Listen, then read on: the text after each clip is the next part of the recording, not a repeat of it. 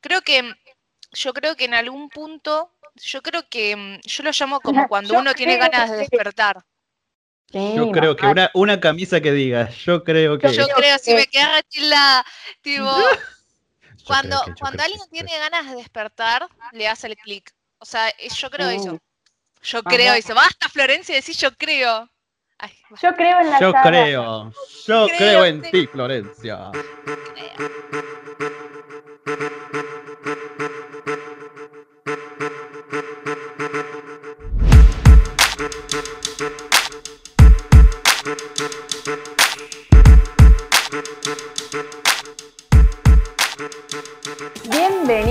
bienvenidos a un nuevo episodio de Nada Personal. Contanos, Flor, de qué se va a tratar este nuevo tema, por favor. Hoy vamos a tratar sobre micromachismos y para eso les introduzco lo que dijo Sara Socas en el rap contra Raptor en Ciudad de México que las hermosas están en tu país, entonces ¿por qué coño las estáis dejando morir? Porque solo las valoráis por la belleza, no os fijáis de lo que hay dentro de su cabeza, no os fijáis de lo que hay dentro de su cabeza y las tratáis como si fueran la milanesa. ¡Oh! Lo dijo. Tal cual, chicos. Esto es un tema bastante importante para todos, porque estamos en un proceso de construcción y es muy importante entender que si bien nuestra cultura y nuestra sociedad nos ha formado de una determinada manera, es hora de cambiar algunos aspectos importantes, tanto para, el, tanto para nosotros como para ellos. Sí, es que sí, y incluso hoy me pasó, ¿no? Que hoy estaba leyendo historia del teatro clásico y ponerle que era a principios del 1900, ¿no? Que estaban publicando una nueva obra, ¿no? ¿Y cuál obra era? Casa de Muñecas. Casa de Muñecas es el, como el primer levantamiento de la mujer frente a su marido. Es una mujer que le dice al marido, vamos a hablar de igual a igual, ¿no? Dentro de una sociedad patriarcal y machista, le, o sea, inferioridad mujer, al, el altar del hombre, y le dice, vamos a hablar de igual a igual, yo me quiero divorciar. Y es como, ¡boom! en esa época. Claro. ¿De qué época estamos hablando? Eh, finales del 1800. Tremendo. No, no, y imagínate la crítica, la crítica social fue como, ¿qué es esto? Y las feministas ahí levantando banderas, tipo, fue como la obra que empoderó para que las mujeres no se encaminaran en, la lucha por el derecho al voto y al divorcio, baby. Hay que divorciarnos del patriarcado. Por favor, ya no va más. Sí, ya yo ya estoy harta, te juro que estoy harta, tipo, harta de Parece que no, pero digo, hablando de los micromachismos, hay determinadas estructuras invisibles que se mantienen, que mantienen al, patriarcado, ¿no? Em, esto de, por ejemplo, sostener que la mujer es el sexo débil con, chistes, con comentarios, con, un montón de cosas que vos decís, che, hermana, ¿y podés pararla? Tipo, ¿podés parar de cagarla? ¿No te das cuenta que ya no da más? Me enoja, me enoja muchísimo. Yo te juro que es como, no sé, decir que, las mujeres no podemos caminar solas eh, en la noche, que realmente literal no poder caminar solas en la noche es que nos están cortando nuestra libertad. Y es la forma más perversa en la que opera el patriarcado, porque no somos libres literalmente no somos libres. Yo en una conversación con mi pareja, mi pareja es eh, hombre cis, eh, le digo, vos tenés miedo a la noche que te maten, o que te roben y que te maten. Yo agradecería que me pase eso, porque yo tengo miedo de que me violen y que me tiren en un descampado. Digo, o que me secuestren, o me lleven a la trata, o mil cosas más. Mil cosas más, tipo, que tiene que ver con la explotación del cuerpo de la mujer y tratarla como, como si fuese un objeto de descarte. Entonces, digo, es eso. Y hay un montón de, de micromachismos en la sociedad actual que siguen sosteniendo todo este sistema perverso. Totalmente. ¿Quieren que, digamos la definición de micromachismo para nuestro público? Sí, bueno, vamos a decir lo que dice micromachismo. Esto es según Wikipedia, porque en la REA no estaba la definición. Tremendo, ¿no? Importante, importante decir eso, ¿no? Sí, sí. Bueno, dice que es una práctica de violencia en la vida cotidiana que sería tan sutil que pasaría desapercibida, pero que reflejaría las actitudes machistas y la desigualdad entre hombres y mujeres. Un ejemplo, sin ir muy lejos, un ejemplo para, para entender, digamos, lo que es el micromachismo y la relación inclusive madre-hijo. Muchas veces nosotros pensamos que la madre debe ser esa persona que responda a las actitudes de la casa, a nuestra crianza, a nuestras necesidades como varón, inclusive como, porque el micromachismo también se ve dentro de, una hija, una madre, entre las mujeres hay micromachismos. Entonces es importante entender que muchas veces tratamos a la mujer, sea nuestra madre, sea nuestras hermanas, sean nuestras amigas, como objetos que deben responder a cierto momento específico, como algo que sirve para algo muy particular. Y si no, hacemos chistes y mofas sobre eso. Es importante entender eso. El micromachismo está instalado en nuestra sociedad, está instalado en nuestra cabeza y tenemos que deconstruirnos para poder salir de eso, para poder entender cómo llegar a la igualdad sin necesidad de tener que por debajear a la mujer por algún tema en particular o porque no responde a algo que los hombres queremos o que los hombres quieren en general. Totalmente, y vos te pones a pensar, ¿no? ¿Qué hubiera sido tu abuela o vamos a generaciones atrás? O incluso puede ser tu madre.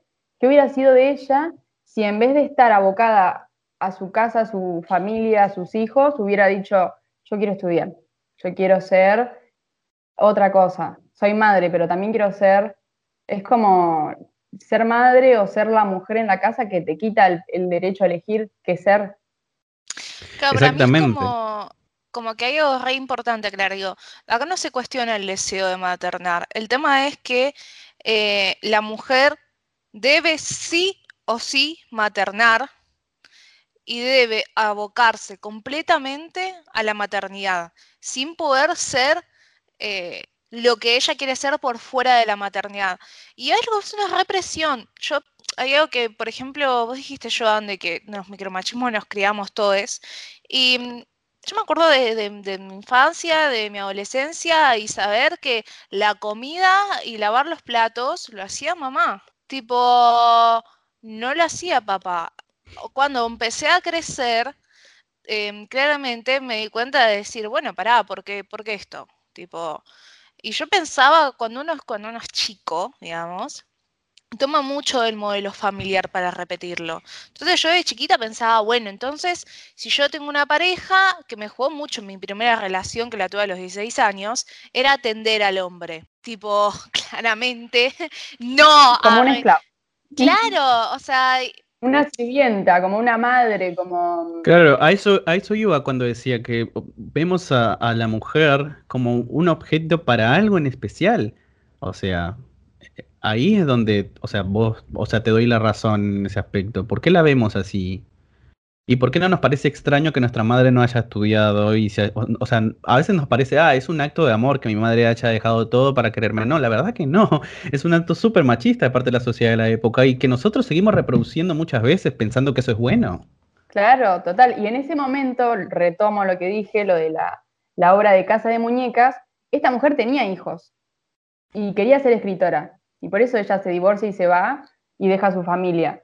Y es como dirían, a una mujer no se le recrimina tanto cuando se va de su casa como cuando se va un hombre, ¿no? Que es como dicen, no nos permiten el aborto legal, pero abandonar a tu familia, abandonar a tu hijo, estás abortando también siendo hombre, así. Literal, literal. Es que, digo, agarrando esto del tema de la maternidad, es como que, chicas, hay una represión. Y yo, la verdad, Digo, uno tiene que poder decidir si quiere ser madre o padre en la libre elección, ¿no?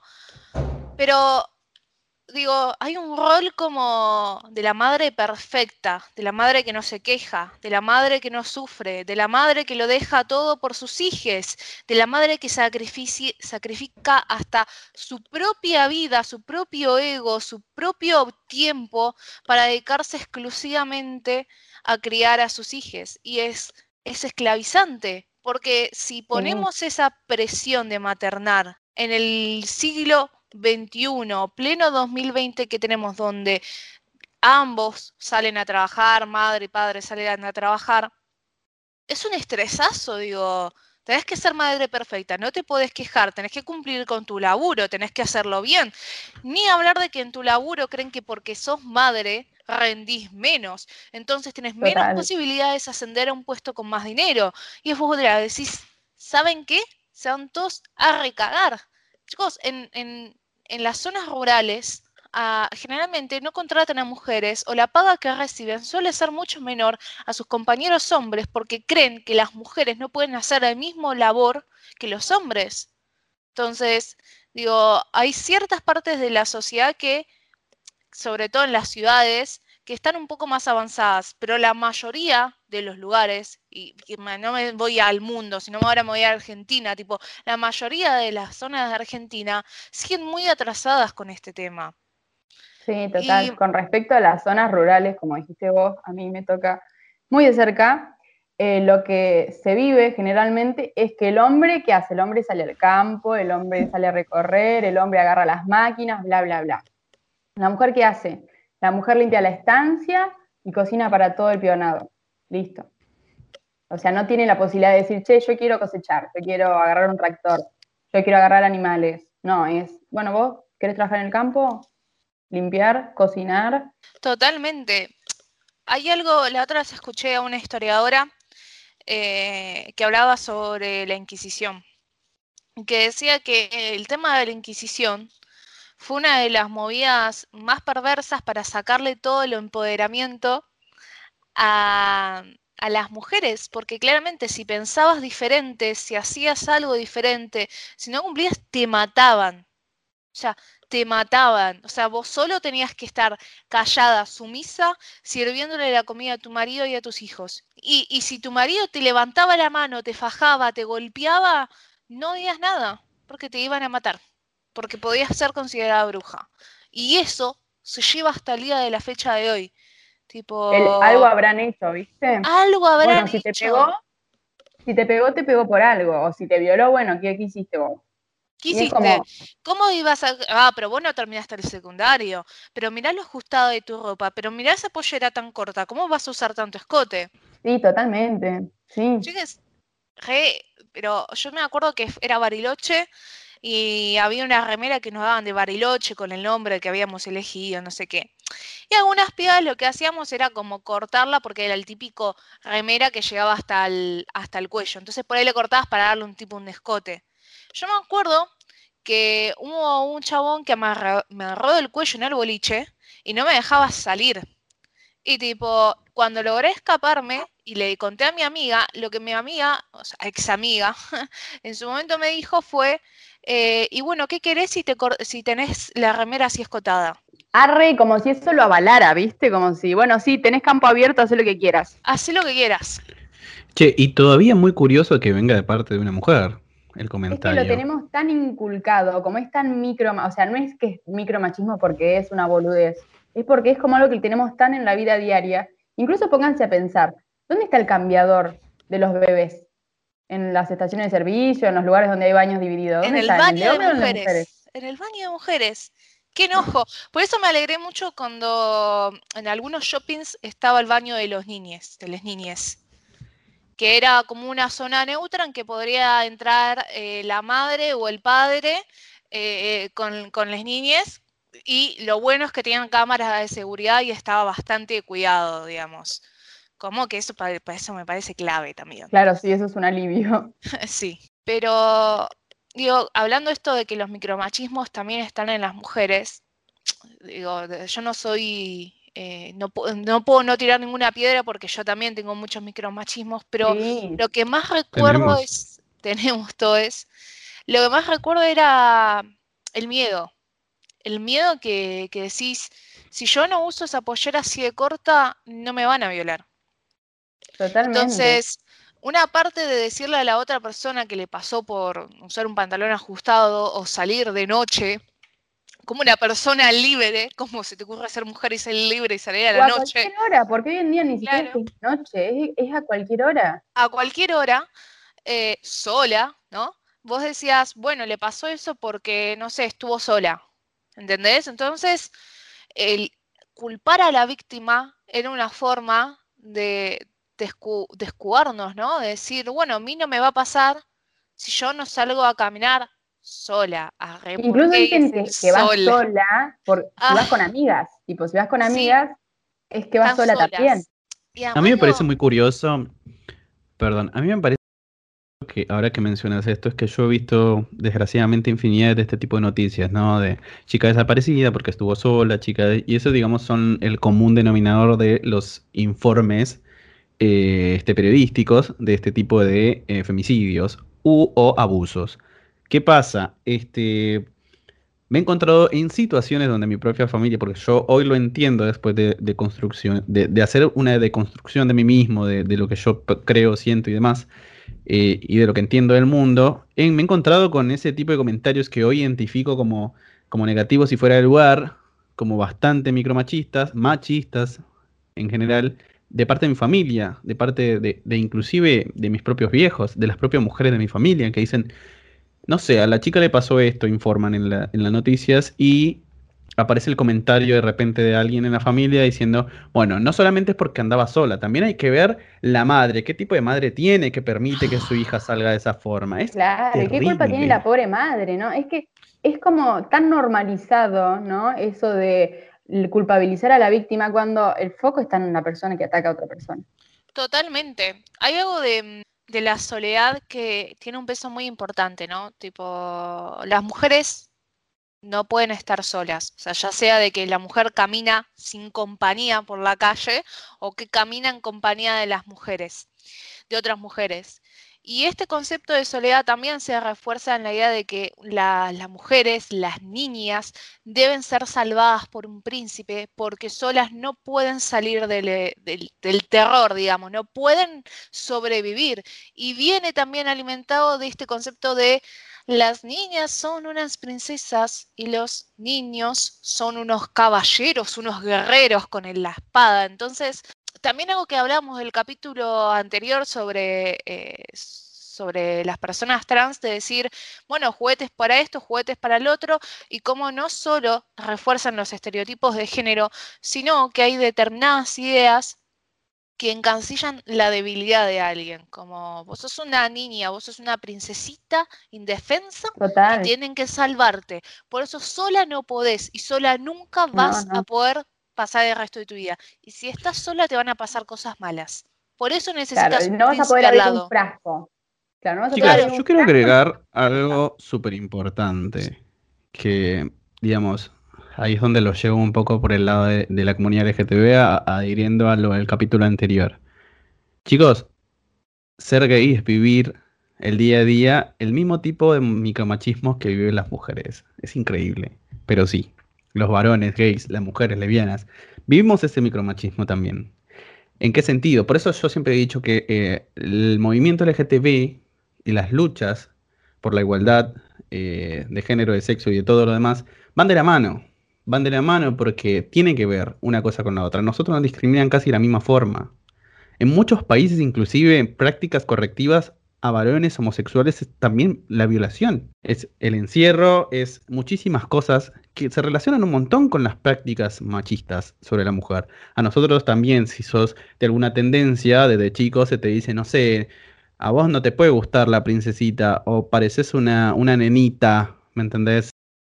y en, eh, a modo de insulto. ¿Por qué parecer una nenita tiene que ser un insulto? claro, ¿por qué? Si es lo que yo quiero ser. a mí me gusta. Ahí es donde yo me pregunto, ¿en qué momento parecer o ser femenino es un motivo de degradación, chicos? O sea, ¿se han preguntado esa parte de por qué nos insultan a los homosexuales desde el punto de vista femenino? ¿Cuál es el problema? Porque, porque es eso, porque es a una mujer. Se dieron cuenta que el, hombre, ¿no? El hombre cis nunca va a sufrir esto. O sea, nunca va a sufrir nada de esto. Tiene que, hacer lo posible para separarse, ¿viste? El hombre cis tiene que ser el macho fuerte, no puede tener un rasgo femenino porque es negativa, la, e, ese rasgo es negativo. Claro, y eso es algo como que hay que destruir desde la educación, ya sea en familia, de las instituciones, porque si no educamos o sea, la igualdad, o sea, no vamos a hacer nunca un puente de cambio, sino que vamos a hacer una continuación de todo esto. Yo creo que un poco en algún punto diciendo sobre el tema de que mm, los hombres cis no sufren determinados micromachismos, sino que es justo el machismo como los construye como, como son, ¿no? Porque mm, hay algo, por ejemplo, salió mucho, sobre, sobre todo en encuestas que hacía la licenciada C, em, en Instagram, de las prácticas de los, de los rugbyers, de debutar antes de los 12 años con una prostituta, que además avala la prostitución, la cosificación de la mujer, sí o sí tenés que eh, coger a fuerza, se te, tiene, se te tiene que parar, porque si no, no sos un hombre, lo que fuerza muchas veces a tener y reforzar esto lo que es la cultura de la violación. Digo, sos un macho si te impones sobre la mujer, no llorás. Digo, el, machismo es justamente lo que nos construye a las mujeres como los seres débiles que necesitamos ayuda y a los hombres como los machos arrasadores que deben imponer su fuerza. Entonces, sé, yo a veces pienso como en, en estas ideas, en las relaciones que son con un tinte muy violento, ¿no? Que, son, son violentas, relaciones violentas en que la mujer cree que está bien que el hombre eh, la persiga básicamente para saber que la llame cada hora para saber dónde está, que si te hace una escena de celos es amor, que si te dice que no te pongas una pollera, un pantalón ajustado es amor porque le preocupa tu vestimenta. Hace poco salieron unos espantosos videos de TikTok, unos espantosos videos de TikTok, donde estaba cringe y lo más bizarro del mundo. Pero para, eran unos videos donde la mina se iba a grabar eh, bailando y en un momento del video lo que hacía era como perrear, tipo... Un twerk.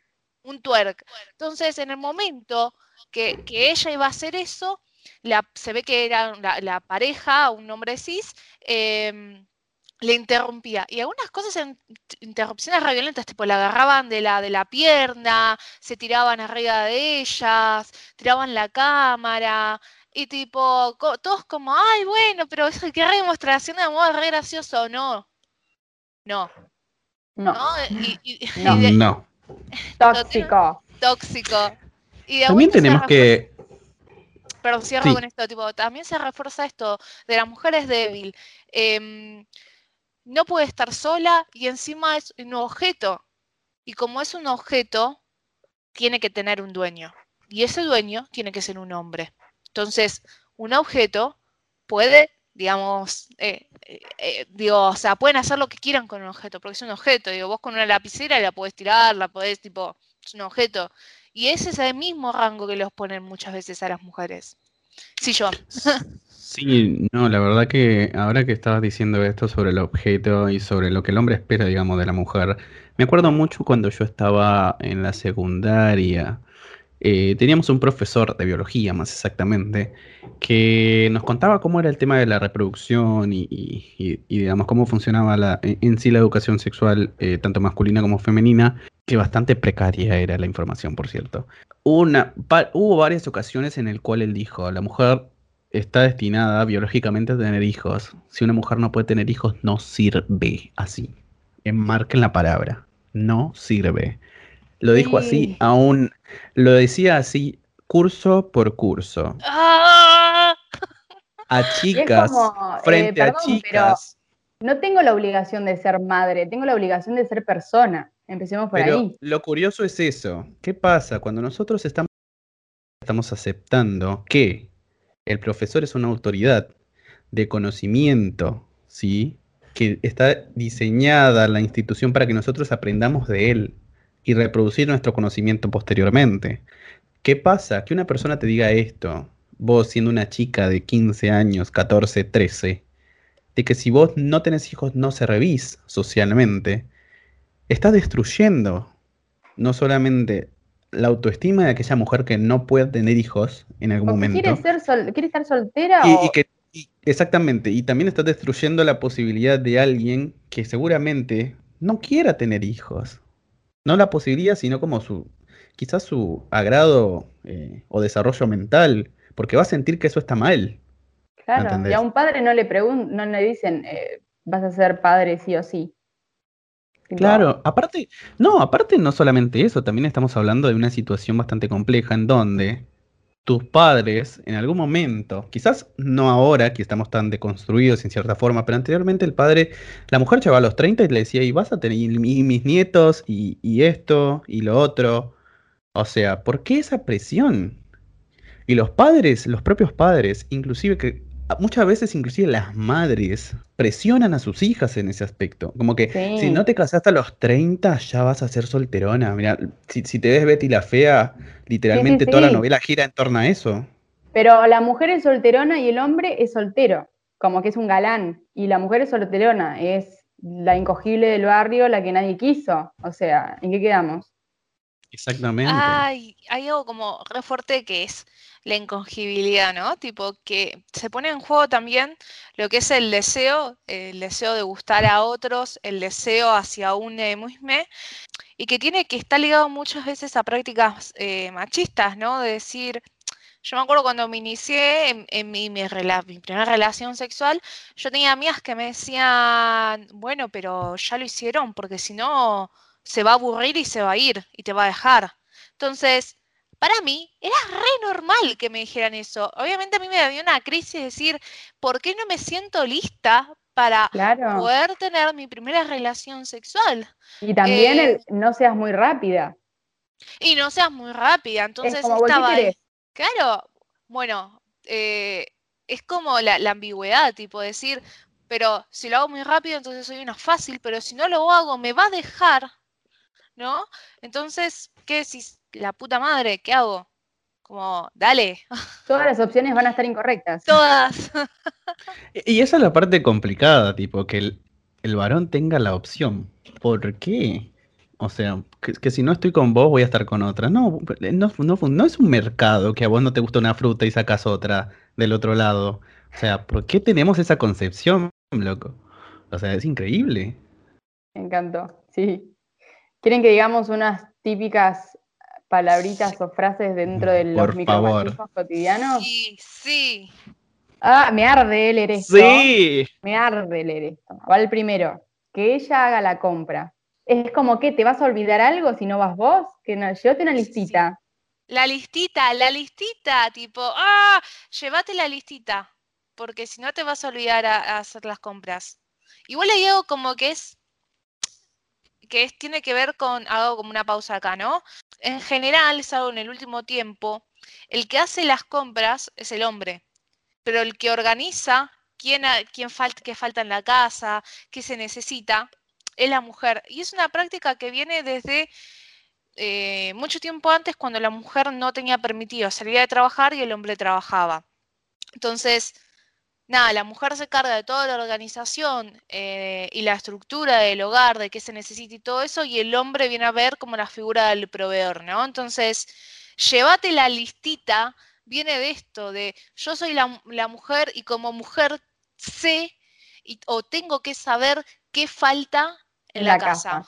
Y vos como hombre solo tenés que hacer la parte proveedora. Como ahora las ambas partes trabajan, en general a veces se termina dividiendo que las compras las va a hacer el hombre, porque encima tiene toda la fuerza para cargar todas las bolsas, para hacer... Y a nivel financiero, ¿no? Como, bueno, es, el hombre que, mantiene la casa.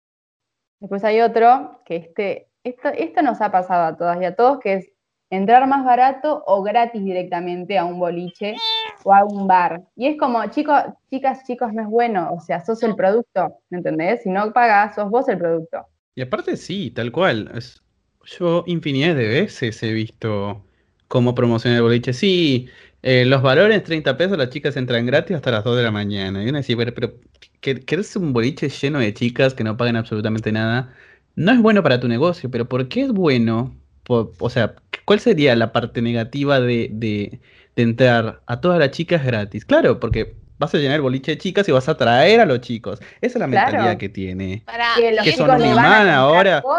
las amarramos ahí y los chicos van a olerlas y van a ir a comprar la entrada al boliche. Eso funciona así. O sea, ¿what? Y esto me hace acordar a, otro de los capítulos que ya hicimos con la entrevista con Beltram, que tiene que ver también, las chicas entran, pero ¿quiénes entran? Y de repente se refuerza esto de eh, la mujer como objeto tiene que cumplir determinados aspectos físicos que en general los hombres son, tienen una entrada más suelta al boliche, digamos. O sea, no tienen que cumplir tan rigurosamente estereotipos de belleza. Ojo, pero con la ropa sí, con la vestimenta sí. Los hombres son, sí, sí, sí. en ese Con la vestimenta digo, pero me, refiero más como al cuerpo. Si se ve que sos gorda, no entras. Y acá como un paréntesis, tipo, ser gordo no está mal, por eso yo utilizo la palabra gorde eh, sin una connotación negativa. Tipo, para mí, me autopercibo como una persona gorda y para mí la palabra gorda está re bien. Pero digo, como en los boliches a veces le dan una connotación negativa a la palabra gorda, entonces, bueno, no entras porque no redituás, entonces vos estás fuera porque no me contribuís a ser un objeto cosificado dentro de mi boliche. Claro, no me vas a dar plata adentro, nadie te va a querer comprar nada. Nada, entonces sí, funciona. Claro, funciona de la misma manera del resto del mercado, tanto el mercado de la moda, que por suerte hoy en día va cambiando, pero funciona de la misma forma. O sea, si vos no sos atractivo socialmente, no sirve que entres. ¿Y por qué funciona así? Es, es, tremendo. Vos pensás lo que pasó, no sé si, si vieron eh, lo mediático esta semana acá en Argentina, de esta persona que tenía como algún tipo de, un empresario, microempresario de, la moda, supongo, que en Instagram publicó que él no le servía que personas gordas modelaran su ropa porque quién las va a comprar. Fue terrible ese comentario. Obviamente se hizo un montón de énfasis. Y así Exactamente. Se carrera. Así se fundió. Así enterró su carrera y está perfecto, está perfecto porque es momento de entender que los cuerpos no son estándar. Los cuerpos varían, somos diferentes y cada diferencia es genial, es perfecta, es buena. Y tenemos que comenzar a incluir en la moda a, las a todo tipo de cuerpo. ¿Sí? No podemos seguir aceptando que personas como estas aparezcan y digan, no, vos sos gordo, para vos no hay ropa. No me sirve que modeles porque nadie compra. Siguen decidiendo sobre nuestros cuerpos. Tal cual, persona. Somos objetos de consumo. Exactamente. ¿Y se acuerdan de esta publicidad de, que era una pareja heterosexual que piden eh, dos tragos diferentes? Piden un licuado y una birra. ¿A quién le dieron el licuado y a quién le dieron la birra? Ah, la birra al hombre, el licuado a la mujer. Y o sea, ni siquiera. sí, sí, sí. Y ella agarra y la corre, ¿no? Y no me acuerdo cómo terminaba la, la publicidad, creo que era de Quilmes. Era como. Te confundí.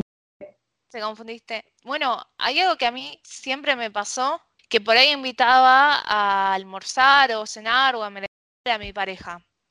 Y yo trabajo desde los 18 y la verdad, tipo, desde ahí que, tengo la posibilidad de invitar a alguien, digamos, monetariamente a bancarlo, eh, nunca me traían la cuenta a mí. Tipo, por ahí yo era la que la pedía. Me traes la cuenta y se la daban a mi pareja. Y yo, yo le decía, tipo, a, mi pareja le decía, yo acá no vuelvo. Sorry, pero no vuelvo. Le digo, o sea, me parece como una falta de respeto. A lo sumo, si vos no sabés o tenés dudas, dejá la, mitad de la mesa. Dejá la mitad de la mesa. tipo, punto. La dejás a la mitad de la mesa y la agarra quien tiene que agarrarla. Claro, no, no dependés financieramente de él. Y no digamos que es un acto de caballerosidad. O sea, que sea amabilidad es diferente a decir, caballerosidad, ¿no? Total, total. Para léeme otras de las frases. ¿Tenés otra? Sí, sí, sí. Te ayudo con los platos, te ayudo con la ropa. Nadie ayuda a nadie.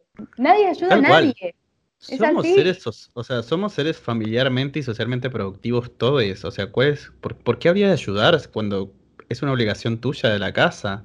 Es una obligación de todos de la casa. estás quitando la responsabilidad que vos tenés en el asunto. Tal Se le caigan las naranjas en la calle y vas y le levantás las naranjas. Ahora bueno, yo aprendí. Pero.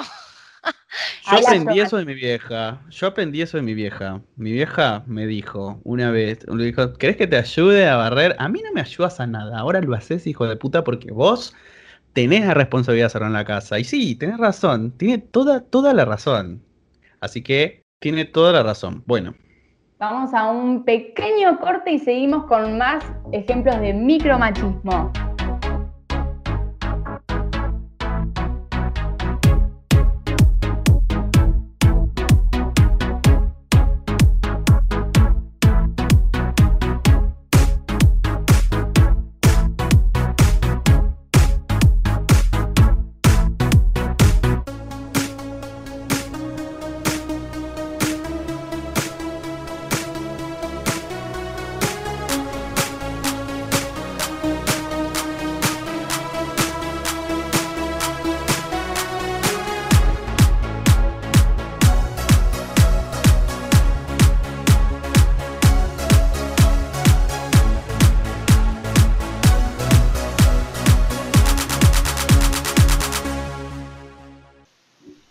Síguenos en Instagram, npersonalpodcast.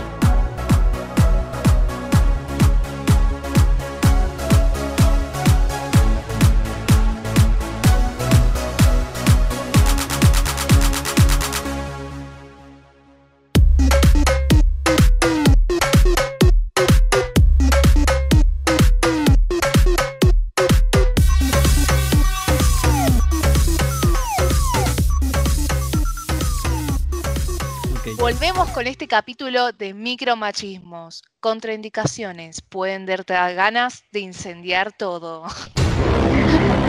Enciendan las antorchas. Bueno, vamos a continuar con un par más de, cosas que son súper comunes. Entre una de ellas, esta díganme si no la han escuchado mil veces. Si un nene te pega, es porque le gustás. Están jugando a que levantan las polleras, pero están jugando. Son nenes. No, no. Pero ¿sabes qué? Lo peor es que a, los nenes, a los niños, eh, le, en este caso no, voy a decir tipo como niños, porque primero hay una concepción de cisgénero, tipo vos sos cis y nada más, no puedes tener otra orientación sexual, eh, sí, orientación sexual, y además a las niñas no se inculca esto, digo, eh, de que, de esto, que les enseñan de levantar las polleras, de molestar a, la chica que te gusta, eh, que además, no sé, por ahí vos ya nos podés ilumbrar más, ¿no? Pero digo, también estas prácticas de decir, a las nenas les tenés que hacer esto, eh, y si no, no sos un, un nene, si no, no sos un machito. ¿No? Como, como esta práctica, de decir, las nenas, a mí, por ejemplo, en, en- en mi caso, Eh, como soportar. Mira, eh, pasa que depende mucho de la experiencia. Mira, cuando yo era nene, podemos decir que al nene se le inculca mucho el, el respeto hacia, hacia la nena, hacia el- al- al- a su representación femenina, ¿viste? Yo creo que el machismo, al menos el que me tocó a mí, corre por cuenta de, de- del- de asociar lo femenino con algo negativo Mm, relacionado con lo masculino. Claro. O sea, entre nosotros quizás nos molestábamos a, las- a las chicas, pero entre los, entre los varones, entre los cisgénero, o sea, entre, entre los hombres cisgénero, creo que el, el motivo de, de- de joda y el motivo de vergüenza era que vos te llegaras a parecer en algún aspecto a la mujer o en algo femenino. Que tiene que ver con el machismo, por supuesto. Tiene que ver, porque relacionar algo vergonzoso con lo femenino es machismo y en extremo. Por eso Y eso lo veías en los nenes.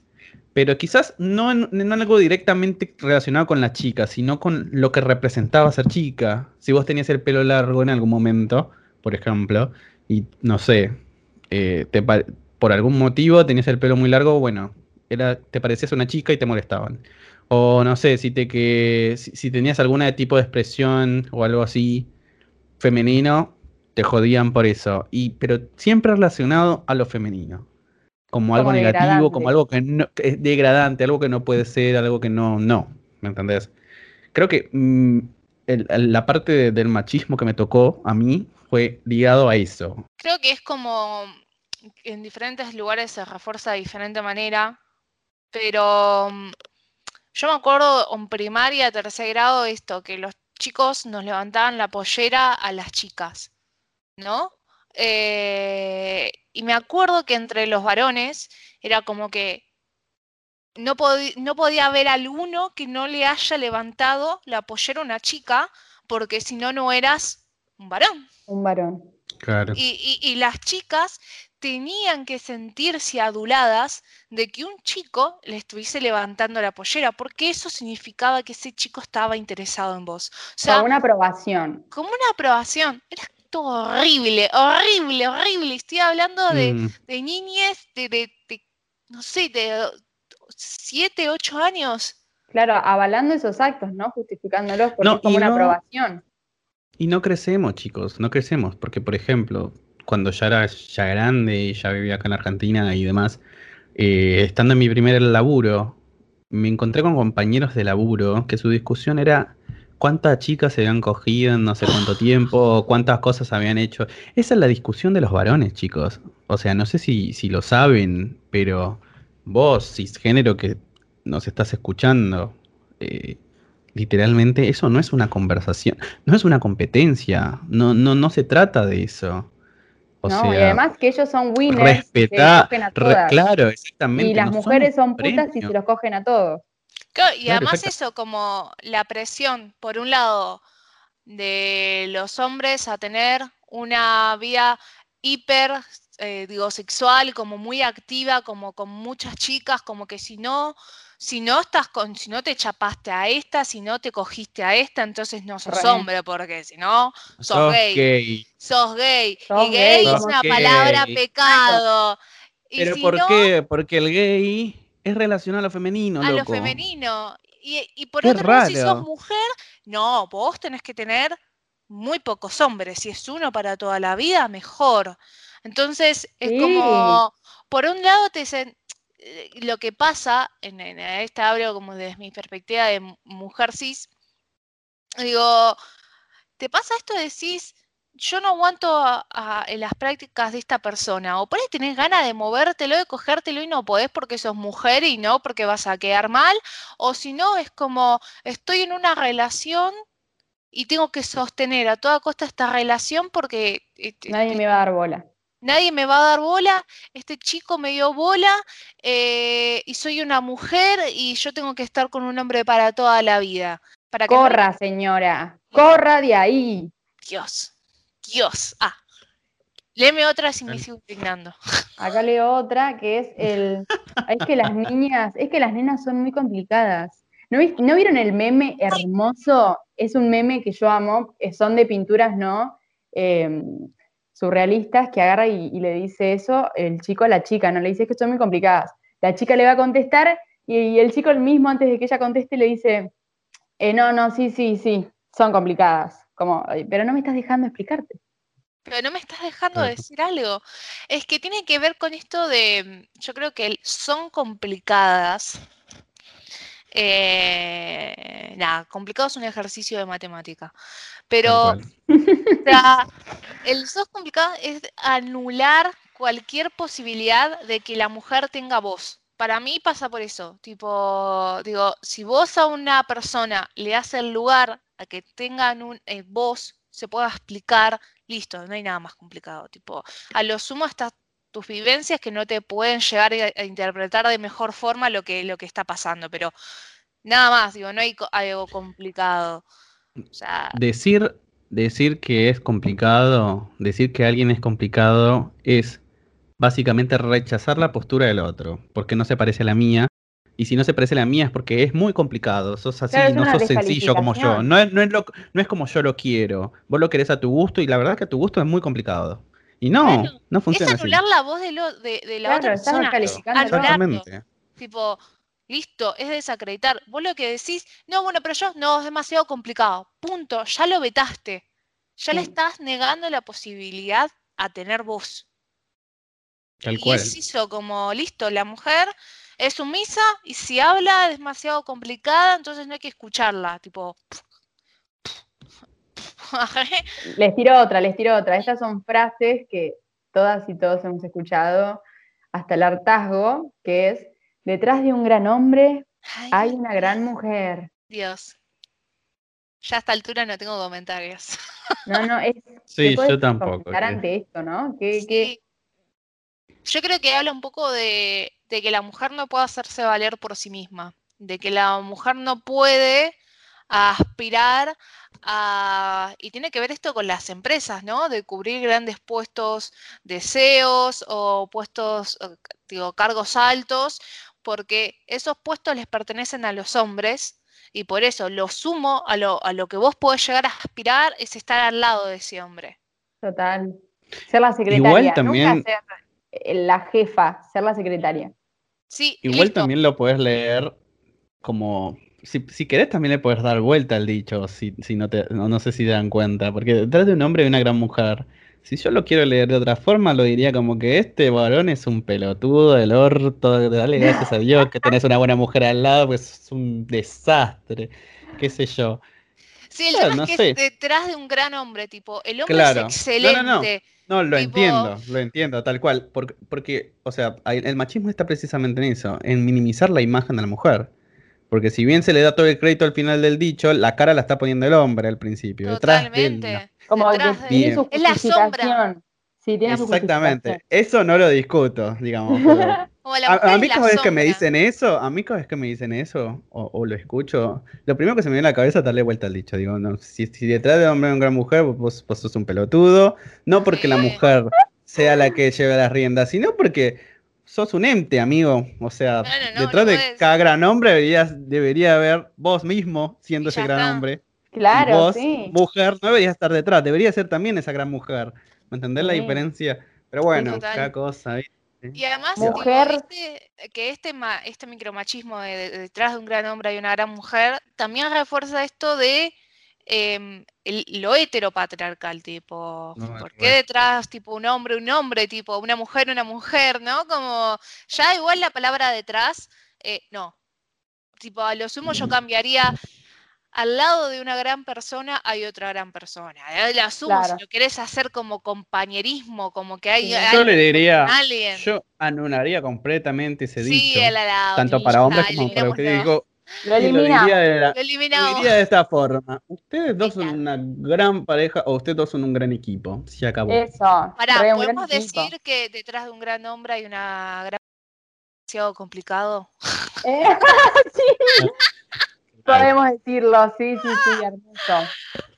A ver, y este, mujer al volante, peligro andante. Eso y es sí, un porque me dan ganas de aplatar a todos estos pat- Pelotudo, sí, lo decía, pelotudo. pelotudez, a- al patriarcado y sí, me dan ganas de pisotear todo, todo, no es el todo, dame el volante.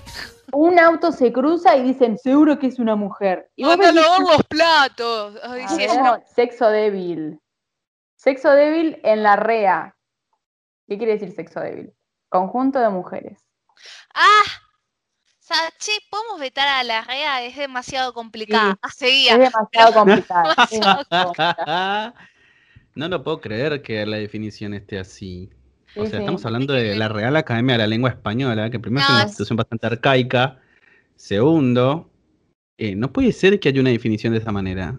No puede ser. O sea, no.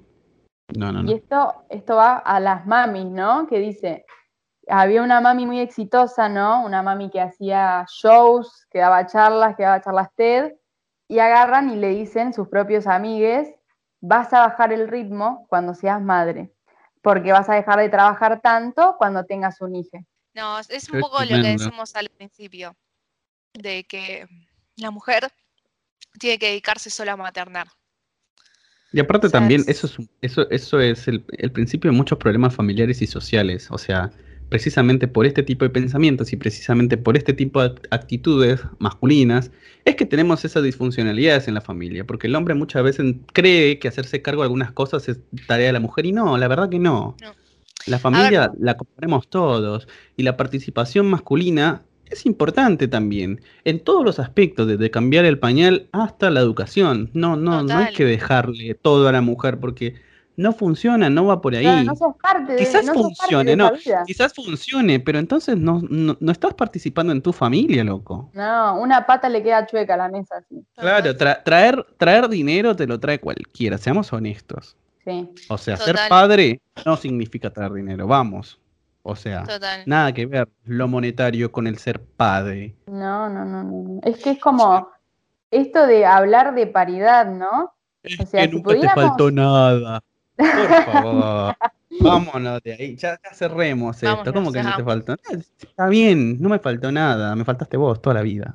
¡Oh! Tremendo, tremendo. Dios. Es que, a ver, hay algo como que me parece re importante aclarar, digo, si sos mujer y estás, eh, querés tener ganas de maternar y tu idea es que cuando maternes, eh, quizás aflojar con tu vida profesional, que sea una decisión tuya Tuya, y exclusivamente tuya. No está mal. O sea, acá lo que decimos no está mal. Tipo, ahí Mientras hay... que lo elija, mientras que lo elija. Exactamente, mientras elijas, puede ser padre, madre y vos decidir, che, mira, prefiero eh, no, no tener un laburo, em, un- aflojar. Y, y dedicar más tiempo a cuidar a mi hija. Y está todo bien. El tema es que eso sea una imposición, que cuando te vas de eso estás mal y sos una mala Una mala madre. Hay algo que me gustaría también decir. em, yo juego a, a- a videojuegos eh, y el machismo que es tremendo. Entonces, digo, te lo encontrás en tu vida de escolar, ¿no? De que creces y todos los micromachismos que dijiste que los podemos encontrar en el colegio. Vas a un trabajo y te encontrás con el micromachismo. Y incluso hasta el ocio, que vos decís es un videojuego, también te encontrás en micromachismo. Tipo, algunas de las que salen mucho es, primero, eh, no seas maricón, ay, ser maricón, tipo, ser gay es algo malo, la verdad. ¡Siglo XXI! Con marica, mariquita, mariquita, que es una mariquita, un animal. Sí, ¿no? tipo, Vaquita de San Antonio en algunos lugares. pero. Las amo, las amo. No hay animal más lindo que eso. Paren, Soy una hay mariquita. algo- Hay algo de Para bichos. Halloween. La película Bichos, ¿la vieron? El Sí. rol de mariquita. Amo, sí, Creo que esa película está adelantada, tipo. sí, está muy adelantada. Pero digo, o sea, eso, sos marica, no seas, eh, no seas llorona, tipo en femenino, como sin saber, o sea, obviamente en un videojuego uno tiene users, no, no se sabe el género de la persona, es algo que sea como muy evidente, que te pongas, no sé, Claudia. em, no seas llorona, siempre asumiendo que las, las que lloran siempre son las mujeres. Jugás como una nena, dijimos que puede ir en muchos ámbitos y otras cosas como más violentas, tipo, ay, eh, sos una puta, tipo cuando cuando vas perdiendo el otro lado te dice, no, sos una puta, eh, que también, por ejemplo, está mucho en el fútbol, ¿no? El hecho de decir, eh, te vamos a coger, ay, chicos, ¿se acuerdan? Sí, sí, sí, sí, el como... de Racing, el, el puta, el sí, maniquí sí, sí. puta violada. Sí, sí, sí. ¿No les hace ruido hombres, hombres con B corta y sin H? Andrés. No, sí. No. eh, Chicas, ¿saben? Hay algo que me, me, me llama mucho la atención y es que precisamente muchos de esos insultos, no sé, tipo, a los homosexuales nos dicen como, no sé, te gusta que te cojan, o no sé, te gusta que te rompan el culo, qué sé yo, este tipo de cosas, perdón, el lenguaje, ¿no? Pero, mi pregunta es, o sea, ¿qué, o sea, en qué momento el tema de la penetración es un insulto? O sea, ¿en qué momento a la mujer se le denigra porque en su relación sexual es penetrada? O sea, ¿cuál, cuál es la parte negativa del asunto? Eso, de ahí radica todo el problema del Porque, machismo. porque el, el otro, el macho, te lo va a hacer a vos. O sea, quieras o no quieras. El- es entonces el hecho de ser penetrados porque te domina. La relación sexual es entonces un juego de dominación. Es un acto de dominación. ¿Por qué lo vemos desde ese lado, viste? ¿Y, y por qué se apropia? ¿En qué momento de nuestra historia? No, es que calculo que en toda la historia, pero eh, ¿por qué seguimos usando y relacionando el tema de la penetración como un insulto? Como, por, ¿Por qué simplemente no lo podemos ver como algo positivo, algo disfrutable, algo lindo? Porque es una conexión, porque si, lo- no, si nos vamos muy profundo, esto es una conexión entre dos seres humanos. Ahora, ¿en qué momento lo transformamos en un insulto para denigrar a los demás? Qué loco eso. Y además, esto que decían, ¿no? Como que quien penetra, o sea, es el que tiene la posta, es el que Claro. domina. Y algo que también hablamos en el capítulo Sin charla no hay goce, eh, de la penetración obligatoria en el coito, de que si no penetras, de que si no se te para, eh, no sos un macho, no sos un hombre, que de la relación sexual tiene que sí o sí ir por la penetración. Sí. eh, que no le puedes tocar el ano al que- hombre porque no, eso no se hace una relación no, sexual. Que, y todas esas cosas que vos decís, eh, o el insulto te rompieron el orto, bueno, ¿sabes qué? No hay nada de malo, no hay nada de malo en nada, y tampoco la penetración tiene que ser esto que vos decías, Joan, algo visto como negativo, ni tampoco visto como algo obligatorio, ni tampoco visto como desde un acto de dominación por el simple hecho de quien penetra es el que domina, no. em, Es tiempo de sacar esas Porque, porque connotaciones. inclusive, chicas, dentro del mundo homosexual se ve, se sigue viendo ese machismo instalado, tipo como que si sos activo, si sos el que penetra, entonces sos Dios, sos el macho, y vos sos la pasiva, la, ¿no? Cualquiera. Y con todo el trabajo Bueno, que tienen les Por pasives. favor. Tipo, Sí, más, más allá del trabajo, es, es, es pasa por un- la normalidad de- del tema de la igualdad. Inclusive, tipo, dentro del mundo homosexual masculino, hay alguien que se sigue viendo inferior, que es el, la pasiva, el pasivo, ¿viste? Esa, hay- un, un trasfondo Bueno, denigrante, por más de que la gente algo- no lo quiera ver. re interesante que decís que es el activo y la pasiva. Ahí tipo, está. de vuelta vuelve el rol femenino como algo denigrante. O sea, no solo sos Exacto. gay y te gustan los hombres, sino que encima sos quien te dejas penetrar. O sea, sos sos la pasiva. Tipo, Exactamente, chicas. sos Exactamente. la sumisa. La. la verdad es como que es importante y es urgente que nos empezamos, empecemos a desconstruir sobre todos estos micromachismos y machismos, porque digo, uno puede atacar el grosso, digamos, que puede ver el tema de eh, los femicidios, eh, las violencias, los abusos, Lo digo, laboral. eh, lo laboral, digo, todo lo que vos decís como, ay, bueno, pero esto es re, digo, lo- como lo más visible, me sale decirlo. Pero todos estos micromachismos son los que terminan sostien- sosteniendo estas prácticas que nosotros como que vemos más grosso, ¿no? Tal cual. Y si no derrigamos estas prácticas más chicas, nunca vamos a poder llegar a derribar las prácticas más gruesas, digamos. O sea, que son estos, los femicidios, Claro, porque- los abusos. Exactamente, porque esas prácticas chicas juntas conforman esa práctica grande. Sí, el detalle hace la diferencia. Exactamente. Como el hormiguero, una sola va por ahí, no hay problema. Ahora encontrar las, esas solas junto con 10 mil millones de, esos, de, de las mismas es un problema serio.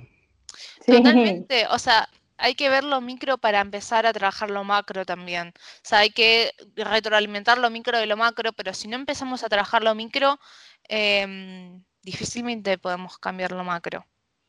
Tal cual. Y bueno, Y esto es una bueno. invitación para a todos nuestros oyentes que comiencen a identificar en su lenguaje, en su vida cotidiana, en su relación con sus hijas, en su relación con sus madres, mujeres, hombres, no importa. Todos estamos instalados y tenemos todavía rasgos del, del micromachismo. Y seguramente lo vamos a seguir teniendo, pero vamos a seguir desconstruyéndonos poco a poco. Y para cerrar este podcast, digo, si alguien te marca un micromachismo, queride, no es nada personal. Empieza a Nada cambiarlo. personal. Muchísimas gracias, chicas. Por fin estamos solo los- nosotros tres de nuevo. Chess Family, caritas. comunidad RuPaul. Y es un placer volver a, a compartir con ustedes temas tan increíbles. Y bueno, eh, esperemos, esperemos que nunca, absolutamente nunca, esto sea nada personal.